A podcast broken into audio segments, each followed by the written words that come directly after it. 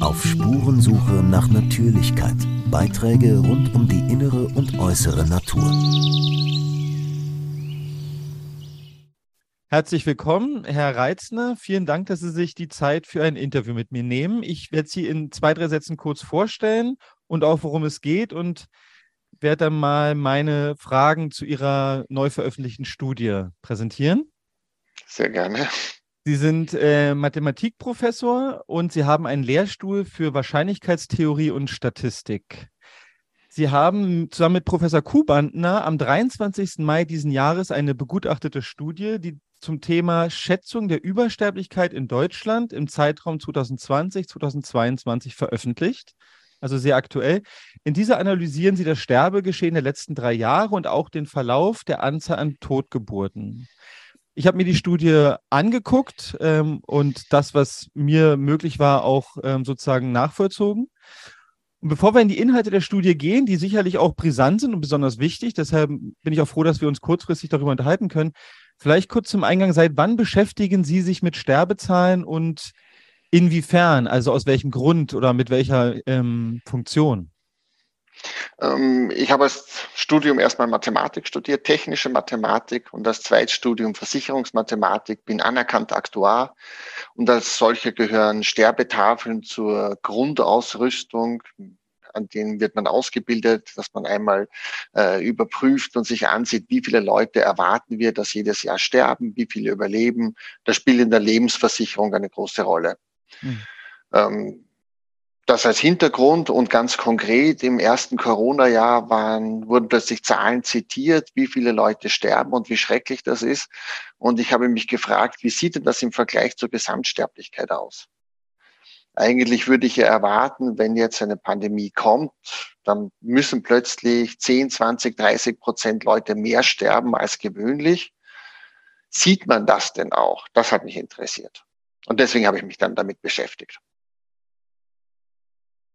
Dann ist es vielleicht gut, wenn wir beginnen, äh, wenn wir überhaupt erstmal definieren, was äh, Übersterblichkeit bedeutet, weil äh, ich habe jetzt auch in den letzten drei Jahren gemerkt, dass es ganz verschieden darüber berichtet wird, beziehungsweise es verwandt wird. Ähm, Übersterblichkeit heißt eben nicht nur, dass mehr Menschen gestorben sind als letztes Jahr, habe ich jetzt so schon verstanden, sondern man muss sich mit Übersterblichkeit ein bisschen beschäftigen, um den Begriff überhaupt zu klären. Und Vielleicht können Sie für uns laienhaft erklären, was bedeutet jetzt, wenn man nach Übersterblichkeit misst oder die sucht?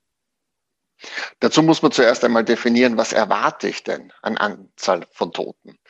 Ähm, da kann man jetzt nicht die letzten Jahre hernehmen, dass sich die Bevölkerung ja rapide ändert. Wir erleben eine zunehmende Überalterung in Deutschland. Mit anderen Worten, ich erwarte jedes Jahr mehr und mehr Tote. Ganz konkret, wenn man es über den Daumen nimmt, erwarte ich jedes Jahr zwischen 10.000 bis 15.000 Tote mehr. Und das hat nichts mit Pandemie oder sonst was zu tun, sondern einfach mit einem gewissen Alterungs, mit einer gewissen Alterungsverschiebung der Bevölkerung. Wir müssen also zuerst mal ausrechnen, was erwarte ich für jedes einzelne Jahr und dazu muss man sich anschauen, welche Bevölkerung ist am Anfang des Jahres vorhanden. Und das muss man sich nach Jahren getrennt einmal auflisten, wie viele Nulljährige gibt es, wie viele Einjährige, Zweijährige, Dreijährige.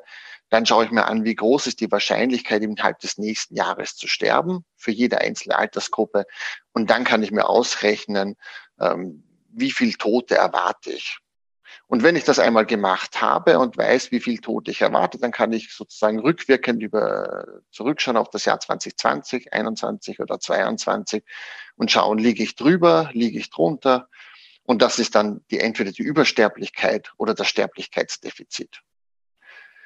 Vielleicht noch als Hinweis, man muss natürlich noch mit einbeziehen, und da gibt es ein mathematisches Modell dafür, ähm, dass wir alle immer älter werden.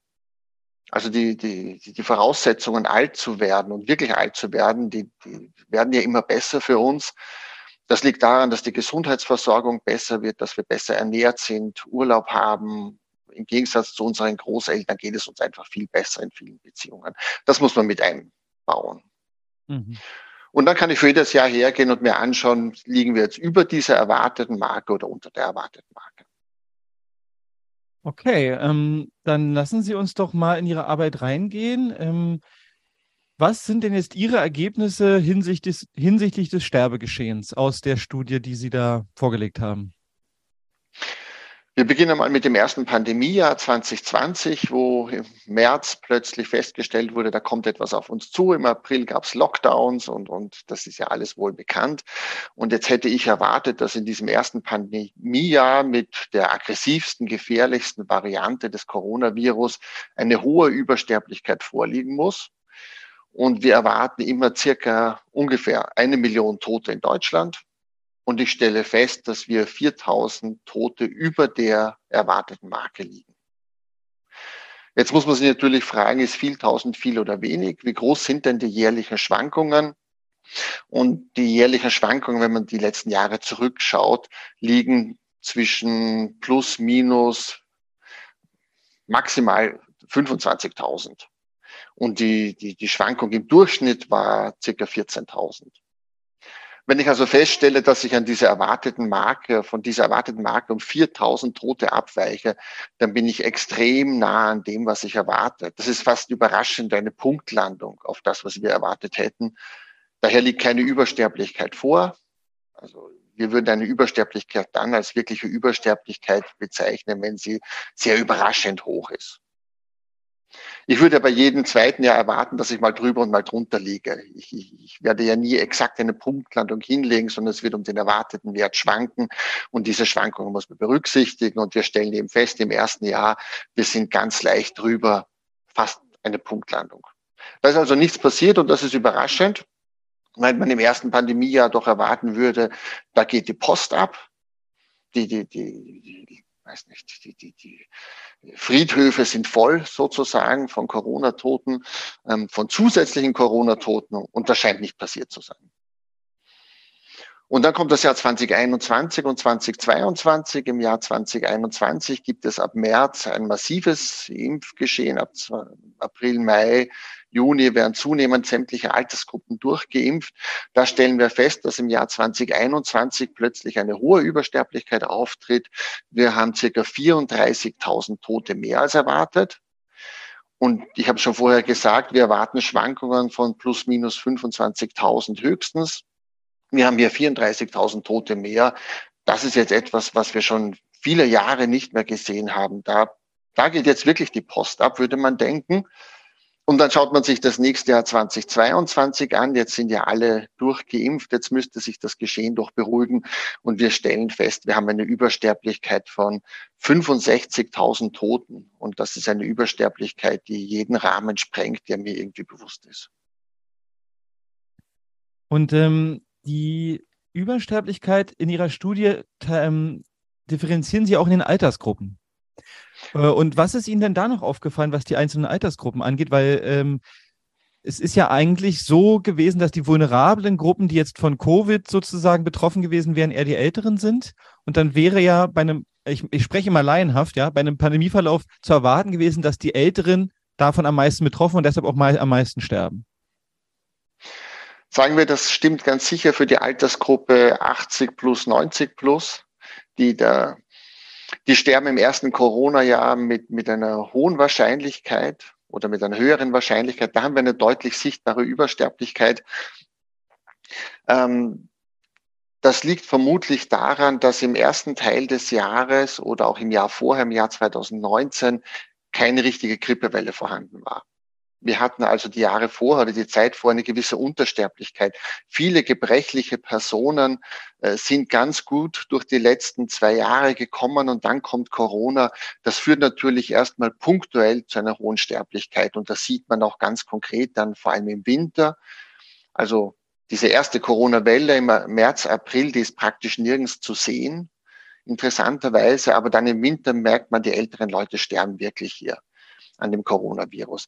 Das ist anders bei den jüngeren Gruppen. Das ist ja auch irgendwie kommuniziert worden. Corona ist für die jüngeren, gesünderen, äh, wie soll ich sagen, nicht beschwerdefrei, aber die, die allermeisten haben es überlebt und wir zählen ja hier wirklich nur Tote und keine anderen Beschwerden. Ähm, da ist eigentlich nichts zu sehen. Mhm.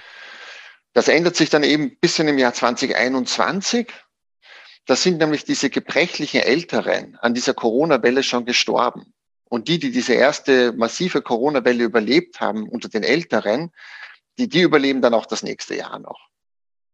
Dann sieht man aber sehr gut 2021, dass in den jüngeren Altersgruppen etwas passiert. Da scheint plötzlich sich eine Übersterblichkeit zu entwickeln. Und sie scheint sich auch zeitlich versetzt zu entwickeln. Also zuerst gibt es eine leichte Übersterblichkeit bei den, ich würde sagen, 60 bis 80-Jährigen und dann leicht versetzt auch bei den jüngeren Bevölkerungsgruppen. Hm. Und dann im Jahr 2022 geht eigentlich in allen Bevölkerungsgruppen die Übersterblichkeit wieder hoch. Also ich hatte nämlich jetzt äh, den Herrn, Ihren Kollegen, also Mitautor, der Herrn Kubantner, der sprach im Dezember 2022 in der Altersgruppe 15 bis 29 von einer Übersterblichkeit von 29 Prozent. Und das ist ja schon ein enorm hoher Wert, oder? Genau, das war vor allem Ende des Jahres, also nicht über das ganze Jahr hinweg gesehen, sondern Ende des Jahres sehen wir extrem hohe Werte bei mehreren Altersgruppen, vor allem auch bei den Jüngeren. Ähm, das ist sehr, sehr ungewöhnlich und überraschend. Das ist, ich kenne dafür keine einzige vernünftige Erklärung da muss im Winter 2022 irgendetwas passiert sein, irgendwelche Sachen zusammenkommen, die, die zu einem extrem hohen Sterbegeschehen führen. Aber eben nicht nur in dieser jüngeren Altersgruppe, sondern auch bei den älteren Altersgruppen sehen wir das. Und wir sehen es eben auch über das Jahr gemittelt. 65.000 Tote in diesem Jahr mehr. Das ist eine Zahl, die, glaube ich, seit dem Zweiten Weltkrieg nicht mehr erreicht wurde. Und der Elefant im Raum ist natürlich, warum? Also, ich meine, das war meine erste Frage, als ich das gelesen habe. Ähm, und Sie stellen auch am Ende Ihrer Studie natürlich die Frage, äh, inwiefern hat es was mit dem Impfgeschehen zu tun? Die Studie ist nicht dafür da, es zu beweisen, sondern es geht hier darum, so verstehe ich es, ein Alarmsignal zu senden. Und meine Frage kam natürlich auch auf, inwiefern könnte das Sterbegeschehen auch 21 und 22 noch Nachwehen der Maßnahmen sein? Ähm, genau, wir können natürlich nicht belegen, wo das herkommt. Dazu müsste man Mediziner sein und wirklich beginnen, äh, systematisch äh, Leute zu obduzieren und nachzusehen, was wirklich passiert ist. Ähm, bezüglich der Maßnahmen, ja, das wird vermutlich eine Rolle spielen. Das glaube ich auch. Nur diese Maßnahmen haben ja im Jahr 2020 im März, April begonnen. Es ist ja sehr überraschend, dass das erste Jahr die Maßnahmen zu keinerlei Effekten geführt haben und im zweiten ein bisschen und im dritten dann plötzlich so massiv. Ja, das kann eine Rolle spielen. Es würde mich überraschen, wenn es diese Sterblichkeit erklärt. Dann würde ich ja erwarten, dass es in jedem Jahr vielleicht ein bisschen äh, ansteigend, aber doch in jedem Jahr zu einer Übersterblichkeit aufgrund dieser Maßnahmen kommt. Mhm. Ähm, vielleicht, bevor wir in die in noch weitere Fragen von mir, wir können noch mal in die Befunde gehen. Sie haben sich ja nicht nur mit dem Sterbegeschehen, also der Übersterblichkeit beschäftigt, sondern auch mit Tod- und Fehlgeburten. Und was waren da Ihre Erkenntnisse? Also bei Fehlgeburten sehen wir das ähnlich. Die Anzahl der Fehlgeburten steigt. Das ist aber eine etwas schwierigere Frage. Das liegt daran, dass im Jahr 2019 die Definition von Fehlgeburt geändert wurde. Und plötzlich zählen wir etwas anderes. Wir haben also keine historischen Daten aus den letzten Jahren, mit denen wir das aktuelle Geschehen vergleichen könnten und wo wir jetzt wirklich solide sagen könnten, da hat sich etwas geändert. Aber die Daten, die uns vorliegen, und deswegen setzen wir da auch gewisse kleinere Fragezeichen, die Daten deuten darauf hin, da passiert was. Das wissen wir auch aus anderen Ländern, aus Studien in anderen Ländern, dass hier das Sterbegeschehen, also bei Frühgeburten, dass sich da etwas tut, dass die zunehmen. Ganz genau beziffern können wir es dort aber leider nicht. Aber da ist sicher, da passiert etwas, äh, was wir beobachten.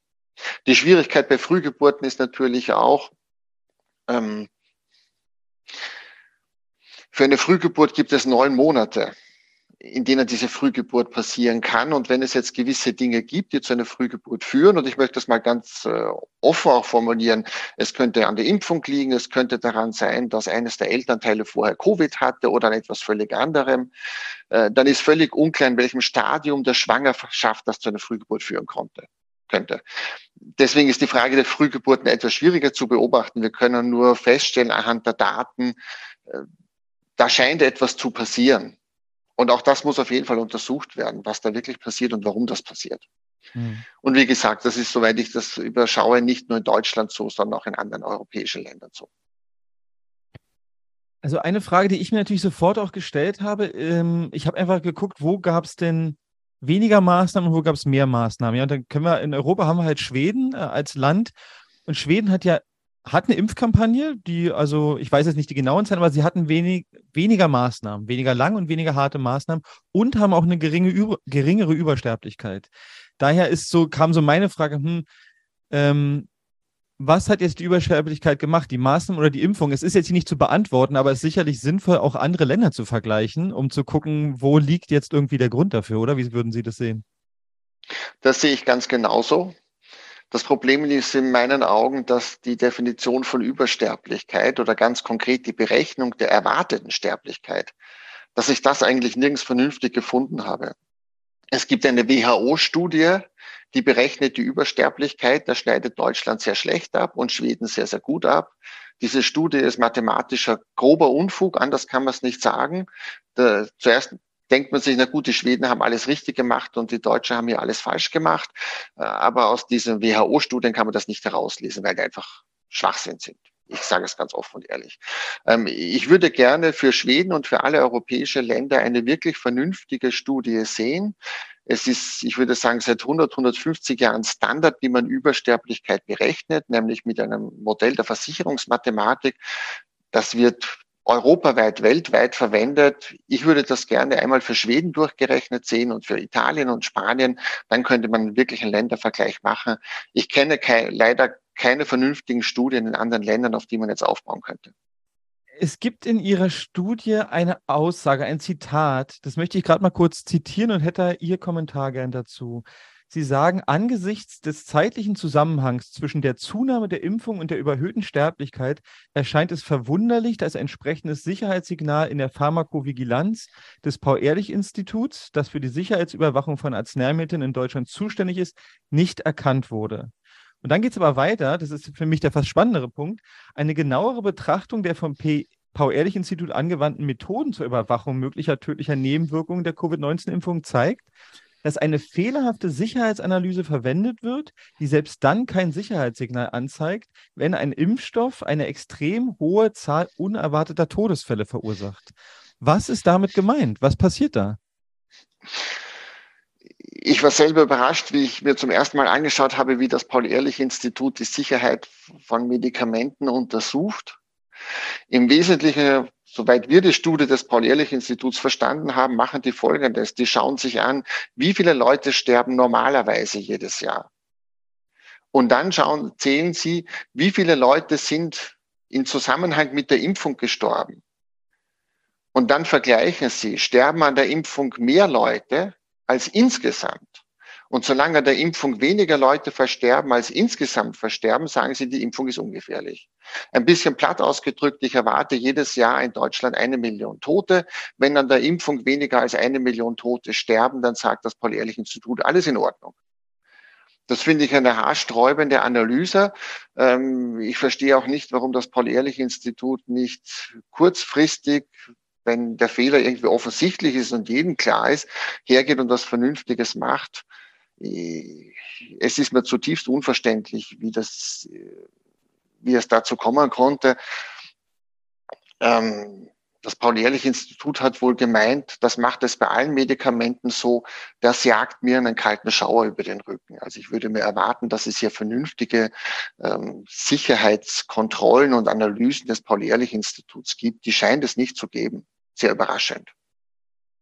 Auch das ist etwas, was unabhängig von Corona, da müsste man eigentlich mal nachgehen und fragen, wie sehen diese Sicherheitsanalyse aus? Hm.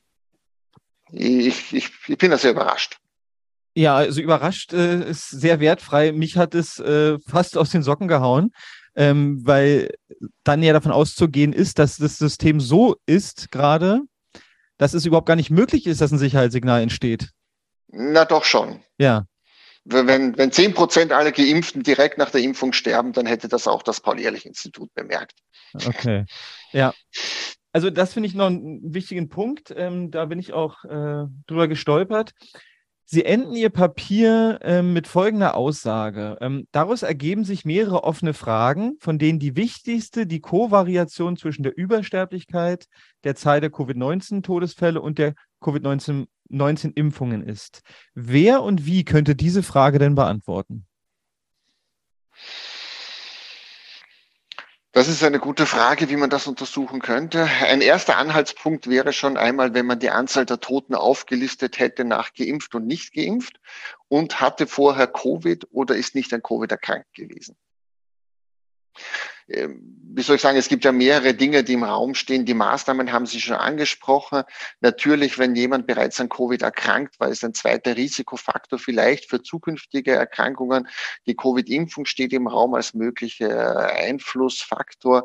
Man müsste eigentlich die Gruppe der Verstorbenen auflisten nach diesen verschiedenen Faktoren bereits dreimal geimpft, hatte einmal Covid, hatte noch nie Covid, ist nur zweimal geimpft und dann könnte man Risikogruppen herausfiltern. Im Prinzip müsste so etwas möglich sein. Warum das nicht gemacht wird, ist wieder in meinen Augen sehr, sehr überraschend und spricht nicht dafür, dass hier irgendjemand daran interessiert ist, sich anzuschauen, was da wirklich passiert. Das ist ein politisches Versagen in meinen Augen, dass hier eine Übersterblichkeit vorliegt und keiner interessiert sich dafür. Wir haben während der, zu Beginn der Pandemie keine Übersterblichkeit gehabt und, und äh, ein sehr hektisches, äh, ein sehr hektischer Aktivismus ist ausgebrochen. Und wir haben im Jahr 2022 eine Übersterblichkeit, die ich seit dem Zweiten Weltkrieg nicht mehr gesehen habe. Und alle lehnen sich beruhigt zurück und sagen, jetzt ist es vorbei. Das irritiert mich als Mathematiker sehr. Ja, das ist ein gutes Stichwort. Ähm, ein Tag nach der Veröffentlichung ihrer Studie, äh, am 24. Mai 2023 äh, nämlich, ähm, wurde Herr Lauterbach auf diese Übersterblichkeit angesprochen. Ich nehme mal an, auf Grundlage ihrer, ihrer äh, Recherche. Und er sagte dann im Bundestag, ähm, dass die Übersterblichkeit von Fakultäten in Deutschland untersucht wird und die Bundesregierung keine gesonderte Auswertung vornimmt. Was wissen Sie über die Untersuchungen der Übersterblichkeit aktuell in Deutschland? Gibt es da Projekte? Ähm, und ja, also sind Sie in Kontakt mit anderen Forschergruppen, national oder international, die sich die, dieser Übersterblichkeit annehmen? Ich wüsste in Deutschland jetzt keinen, der sich da weiter damit beschäftigt. Ich weiß, dass für 2020 und 2021 es eine Gruppe in München gab, die sich mit der Übersterblichkeit beschäftigt hat. Die haben 2022 nicht weitergemacht, aus Gründen, die mir unklar sind ich wüsste niemanden, der sich da jetzt konkret von, sagen wir, statistischer Seite, mathematischer Seite da dran gesetzt hat. Mhm. Ob jetzt irgendwelche internen geheimen Untersuchungen stattfinden, kann ich natürlich nicht sagen. Im Prinzip liegen diese Zahlen natürlich dem Statistischen Bundesamt vor. Wir haben alle unsere Zahlen vom Statistischen Bundesamt. Also wir verwenden hier kein geheimes Wissen aus irgendwelchen dubiosen Quellen, sondern jeder kann beim Statistischen Bundesamt diese Zahlen anfordern und sich die Zahlen, das nachrechnen, was wir gemacht haben. Eigentlich müsste das Statistische Bundesamt das wissen. Mir ist unklar, ob es hier einen Kontakt gibt zwischen dem Statistischen Bundesamt und dem Herrn Lauterbach. Er sagte noch was anderes am 24. Mai, obwohl er danach nicht gefragt wurde. Das war ganz interessant. Er wurde auf die Übersterblichkeit hingewiesen und dann sagte er, dass es keinerlei Hinweise darauf gibt und dass es medizinisch nicht plausibel ist, dass die Impfung Ursache für die Übersterblichkeit ist, obwohl er danach nicht gefragt wurde. Und dann sagte er weiter, ich würde Sie daher bitten, nicht in diese Richtung gestikulieren. Woher und wie, das können Sie wahrscheinlich gar nicht beantworten, kann sich Herr Lauterbach da so sicher sein? Das überrascht mich sehr. Ich kenne äh, also weder kann man sich sicher sein, dass die Impfung jetzt zu 100 Prozent die Ursache der Übersterblichkeit ist, noch kann ich mir sicher sein, dass sie nichts damit zu tun hat. Es ist für mich sehr überraschend, dass der Herr Lauterbach das so ganz genau weiß. Äh, vielleicht ist man als Regierungsmitglied von Gottes Gnaden hier im Besitz eines höheren Wissens. Ansonsten ist es mir völlig unverständlich. Und wenn es dafür gute Gründe gäbe, die nichts mit der Impfung zu tun haben, dann müsste man das ja auch nachweisen können. Und ich kenne keine Arbeit, die sich ernsthaft damit beschäftigt, wo diese Übersterblichkeit herkommt. Wir sehen den zeitlichen Zusammenhang, auch mit der Impfung, ja. Ähm, ich kenne keine Studie, die irgendwie nachweist, dass das nichts damit zu tun hat. Die würde ich gerne sehen. Und gab es jetzt äh, in Ihrer Studie oder in der Arbeit dazu noch andere Erkenntnisse oder Einsichten, die Ihnen dabei gekommen sind, die Sie doch sehr überrascht haben, so wertfrei formuliert? Also vielleicht auf der ja, anekdotischen Ebene. Es gibt eine Altersgruppe, die vollständig widerstandsfähig ist gegen alles, was da kam. Das ist die Altersgruppe 50 bis 60. Die ignoriert Corona vollständig, da gibt es keine Übersterblichkeit. Die ignoriert die Impfkampagne vollständig im Sinne von, da sehe ich keine Übersterblichkeit. Also meine Altersgruppe, in der ich mich gerade befinde, das ist eine bevorzugte Altersgruppe. Wir haben keinen, wir sehen überhaupt keinen Grund dafür, die, die Jüngeren sterben, die Älteren sterben, aber die Altersgruppe 50 bis 60, die lebt fröhlich weiter.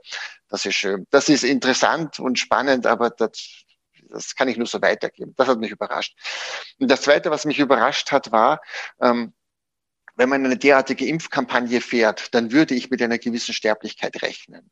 Nehmen wir so etwas Etabliertes wie die Grippeimpfung. Wenn ich die Grippeimpfung durchführe, dann weiß ich, dass gewisse ältere, gebrechliche Personen dadurch massiv auch angegriffen werden und es wird zu gewissen Todesfällen kommen. Wenn ich in dem Ausmaß eine Impfkampagne fahre wie jetzt bei Covid-19, dann werden dort kurzfristig Leute sterben. Also dass sozusagen direkt nach der Impfung Todesfälle auftreten werden, gerade wenn man eine sehr gebrechliche Altersgruppe impft, das hätte man von vornherein zugeben können, damit war zu rechnen. Also so kurzfristige Effekte der Impfung, die, die hätte ich erwartet, nicht in dem Ausmaß, wie wir sie sehen, aber irgendetwas hätte ich erwartet. Was ich sehr, sehr überraschend finde, ist dieses, diese langfristige Übersterblichkeit, die jeden Rahmen sprengt und für die ich keinerlei Erklärung erstmal kurzfristig sehe. Dann komme ich mal zu meiner letzten Frage, die äh, darauf abzielt, ähm, ja, ob es sozusagen aktuell heike oder mit einem Risiko verbunden ist, so eine Studie zu veröffentlichen. Also es gibt ja schon ein eindeutiges Narrativ, die Impfung ist sicher und wirksam, äh, bis hin zu nebenwirkungsfrei. Und jetzt kommt hier diese Studie, die ja keine Kausalität aufstellt, das muss man mal wiederholen, aber ein Warnsignal gibt in eine Richtung, die zum Beispiel Herrn Lauterbach jetzt im Prinzip ähm, widerspricht oder widersprechen könnte. Ähm, wie ist es als Wissenschaftler, sich der Materie anzunehmen und zu sagen, das ist aber das, was wir rausgefunden haben?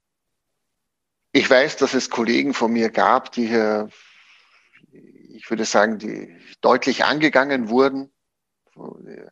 Ähm, das ist mir selber persönlich nicht passiert. Wir hatten hier interessante, auch durchaus kritische Diskussionen am Institut, aber persönlich äh, könnte ich jetzt nicht sagen, dass ich irgendwelche Nachteile gehabt habe. Was man oder woran wir schon gemerkt haben, dass es ein diffiziles, kritisches Thema ist, ist die Frage, können wir das überhaupt veröffentlichen? Und wir haben unsere Studie bei verschiedensten Zeitschriften eingereicht und mit sehr, sehr seltsamen Bemerkungen zurückbekommen, für die man durchaus das Wort Zensur in einem gewissen Rahmen verwenden kann. Also es war bei vielen Zeitschriften nicht erwünscht, eine kritische Studie zu veröffentlichen. Und das fand ich etwas überraschend, weil erstens unsere Studie, wenn man sie liest, vermutlich zu mathematisch für die allermeisten Leute ist. Wir rechnen eigentlich nur mit Zahlen herum und stellen nachher fest, da passiert was und stellen die Frage, was passiert da eigentlich? Und sichtlich darf man nicht mal mehr diese Frage stellen. Also in dem Rahmen würde ich sagen, ja, da verhält sich Wissenschaft nicht so, wie sie sich verhalten sollte, und zwar die wissenschaftliche Gemeinschaft. Da sollte auch in Zeitschriften Platz sein für kritisches Nachfragen. Wenn das nicht mehr der Fall ist, dass wir nicht mehr kritisch nachfragen können, dann ist unser Wissenschaftssystem, äh, naja, wie soll ich das ausdrücken? Da, nehmen wir unserem Wissenschaftssystem viele Chancen. Mhm. Weil eigentlich kommen wir nur dann weiter, wenn wir kritisch nachfragen und Probleme, die auftreten, immer wieder kritisch untersuchen und hinterfragen und uns selber hinterfragen. Ja, vielleicht vor allem, wenn es also wirklich ja aktuell und ganz konkret um Menschenleben geht, äh, was ja hier der Fall ist. Deshalb, ähm, ja, danke für die Zeit, die Sie sich genommen haben. Ich finde das Thema höchst relevant. Auch danke für die Veröffentlichung und hoffe jetzt, dass mit diesem Interview ein bisschen mehr sozusagen Diskussion in dieses Thema kommt, weil im Prinzip geht es ja darum, einfach nur rauszufinden, warum und ob das, was da wirkt, immer noch wirkt, weil es ist ja nicht hinzunehmen, dass es jetzt so weitergeht, würde ich jedenfalls sagen. Ähm, ja, also danke für ja. das Interview. Sehr gerne und ich hoffe auch, dass es wenigstens das bewirkt, dass es viele weitere Studien dazu gibt, um herauszufinden, was da los ist. Ja, herzlichen Dank. Auf Spurensuche nach Natürlichkeit. Ein Blog von Bastian Barocker. Liebe Zuhörer, sollte Ihnen dieser Podcast wertvoll erscheinen, freue ich mich über Spenden. Nur mit finanzieller Unterstützung kann ich weiterhin Veröffentlichungen ermöglichen. Herzlichen Dank.